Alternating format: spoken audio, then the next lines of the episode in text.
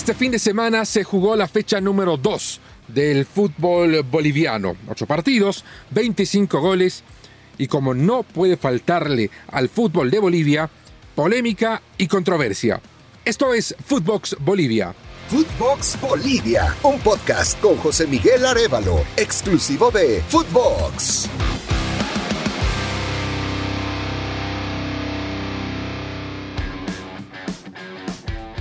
Los saluda José Miguel Arevalo para contarles lo que ha ocurrido en estos ocho partidos que comenzaron allá el sábado. En la ciudad de Santa Cruz, Oriente Petrolero recibía a Aurora, le ganó 2 a 0 y no hay mucho más que añadir. Fue una victoria clara y concisa, con goles rioplatenses.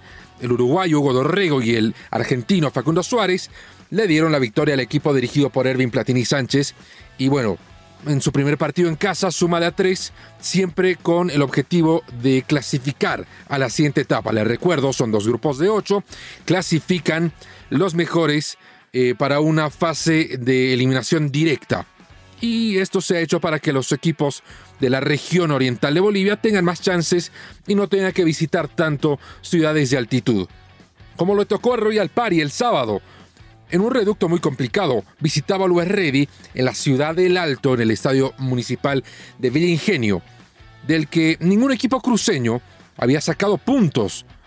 Y se han establecido, se han alegado, se han explicado muchas razones más allá de lo futbolístico.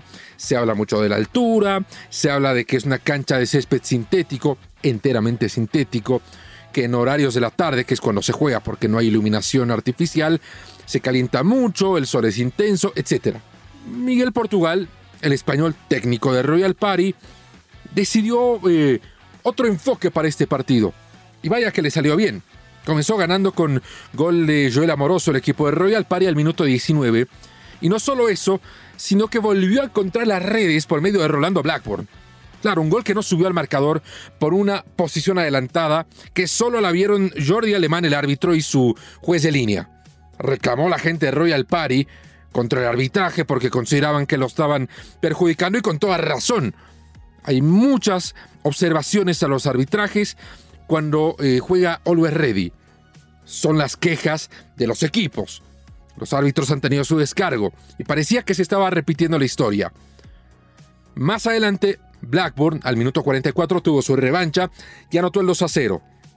Si el primer gol de Blackburn, aquel que no convalidaron, hubiera subido al tanteador, no sé si necesariamente era lo mejor para Royal Party, porque hubiese tenido Luis Ready más tiempo para reaccionar, más tiempo para manejar la pelota, como terminó siendo a lo largo de la segunda parte. Había descontado Rodrigo Ramallo casi eh, de manera eh, pujante, porque claro, Always Ready se volcó al arco rival con la intención de no dejar un instante de respiro a la visita. El partido fue finalmente empatado por Gustavo Cristallo, el exjugador de Independiente, salió campeón con el equipo de la capital, fichó por Alves Ready y anotó su primer gol en el equipo millonario, pero hasta ahí quedó. El partido terminó empatado 2 a 2 y en Always Ready, dirigido por Sebastián Abreu, todavía esa sensación de que no está a su máximo potencial. Viene de una victoria de visitante precisamente contra Independiente, pero el empate en casa dejó incómodo al equipo de Always Ready.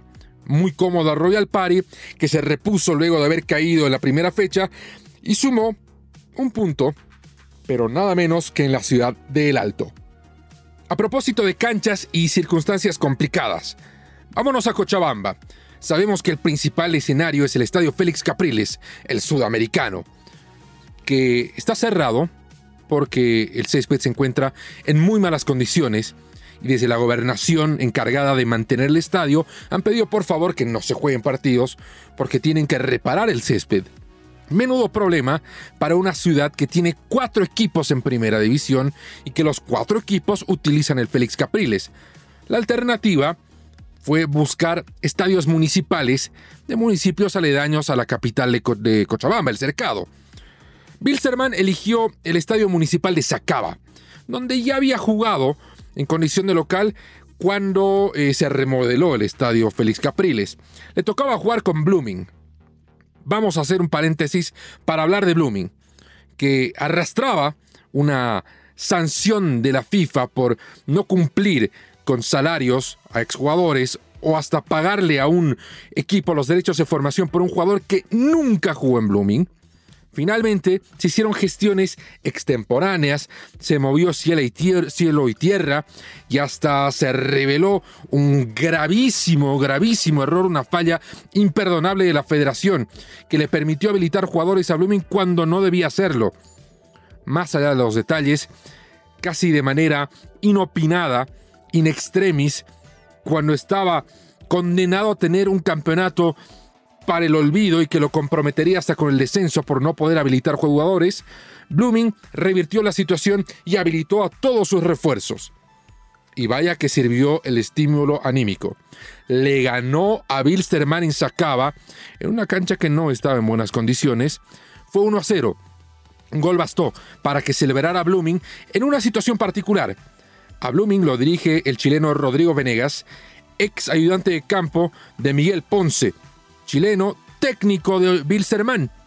El alumno superó al maestro sin ánimo de caer en un cliché, pero fue una victoria realmente necesaria y vaya que fue celebrada por Blooming, que no suele ganar fuera de Santa Cruz, sobre todo en estos últimos tiempos. Recuperarse luego de caer 7 a 0 con Bolívar cayó muy bien al equipo celeste. Para Bilsterman, paso en falso, ganó de visita la primera fecha, cae en casa, todavía tiene tiempo de reponerse y de Sacaba, nos vamos a otro municipio en Cochabamba, el municipio de Colcapirua, donde en el estadio municipal jugaría como local Palmaflor, para enfrentarse nada menos que Strongest en un partido que dejó polémicas entre dichos insultos y muchos agravantes.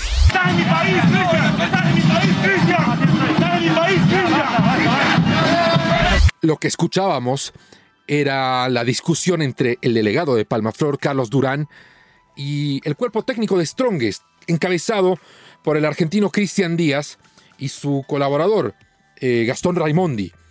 ¿Qué pasa? Que a la gente de Strongest no le gustaba que había una banda de música apoyando a Palmaflor detrás de la banca de suplentes. Querían que se removiera a otra zona, pero ya no habían más tribunas. Es un estadio municipal que no está diseñado para este tipo de partidos. Esto desencadenó en una discusión con términos fuera de lugar, que tuvo esa respuesta de Carlos Durán, que tuvo eh, adjetivos que no daban al lugar de parte de la gente de Strongest. Y lo más curioso, el técnico Cristian Díaz tuvo que ser contenido por sus jugadores.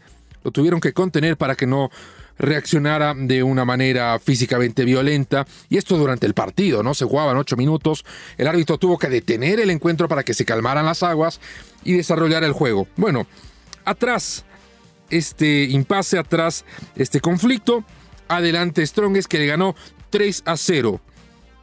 Jason Chura, Luciano Ursino y Henry Vaca en una victoria que fue fácil para Strongest ante un equipo que ofreció muy, muy poco con esa polémica de por medio, se llevó a la ciudad de La Paz tres puntos strongest. Ciudad de La Paz donde Bolívar, que el miércoles va a jugar por Copa Libertadores contra el Deportivo Lara, también en el Estadio Hernando Siles, recibía a Universitario de Vinto. El cuarto equipo cochabambino, que está jugando su primera temporada en primera división, su segundo partido en primera, su primero de visita y nada menos que con Bolívar, que apeló a jugadores suplentes y juveniles un equipo B casi, casi C, enfrentó a un equipo juvenil y el resultado fue tan abreviado como las circunstancias lo permitirían, considerando el equipo que utilizó Bolívar. Porque uno pensaba que ensayaría las armas para mandarle un mensaje a Lara de que en La Paz Bolívar era una máquina. Fue un equipo de un funcionamiento bastante modesto. Le ganó a Universitario, que es lo que importa, con goles de Miranda y Francisco Chico da Costa, el brasileño, el refuerzo estrella del equipo de Antonio Sago, fue suficiente para sumar los tres puntos. Una victoria eh, como la de Oriente Petrolero con Aurora. Bien de rutina, bien de torneo doméstico. Sin brillar, sin un juego atildado, sin un juego extraordinario, ganó Bolívar. Si necesitaba hacerlo o no, lo considera ya su cuerpo técnico.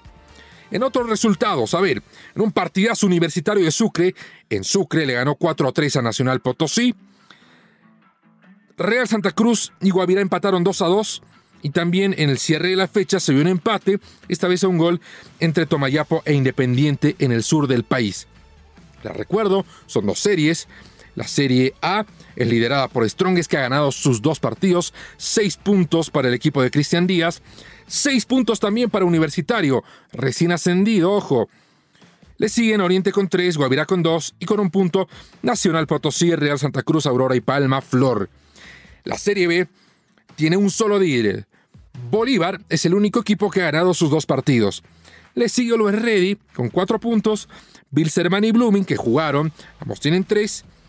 Y por debajo están Tomayapo, Independiente Royal Party y la U de Vinto. Cuatro clasifican de cada una de las series a la ronda de eliminación directa en este torneo apertura del fútbol boliviano que trae muchos goles, sí, pero también viene acompañada de polémicas, de conflictos, porque eso es algo muy propio del fútbol boliviano. Bueno, mis amigos, eso es todo lo que podemos contarles en el episodio de hoy de Footbox. Estaremos regresando el jueves para hablar de lo que suceda con Bolívar en la Copa Libertadores de América. Está a tono para clasificar a la siguiente ronda. Le ha ganado a Lara en Venezuela 3 a 2 y bastará un empate sin goles en casa para clasificar a la siguiente ronda cuando lo que se espera realmente es una victoria y de esas que convencen. Conmigo será hasta siempre. Footbox Bolivia con José Miguel Arevalo, podcast exclusivo de Footbox.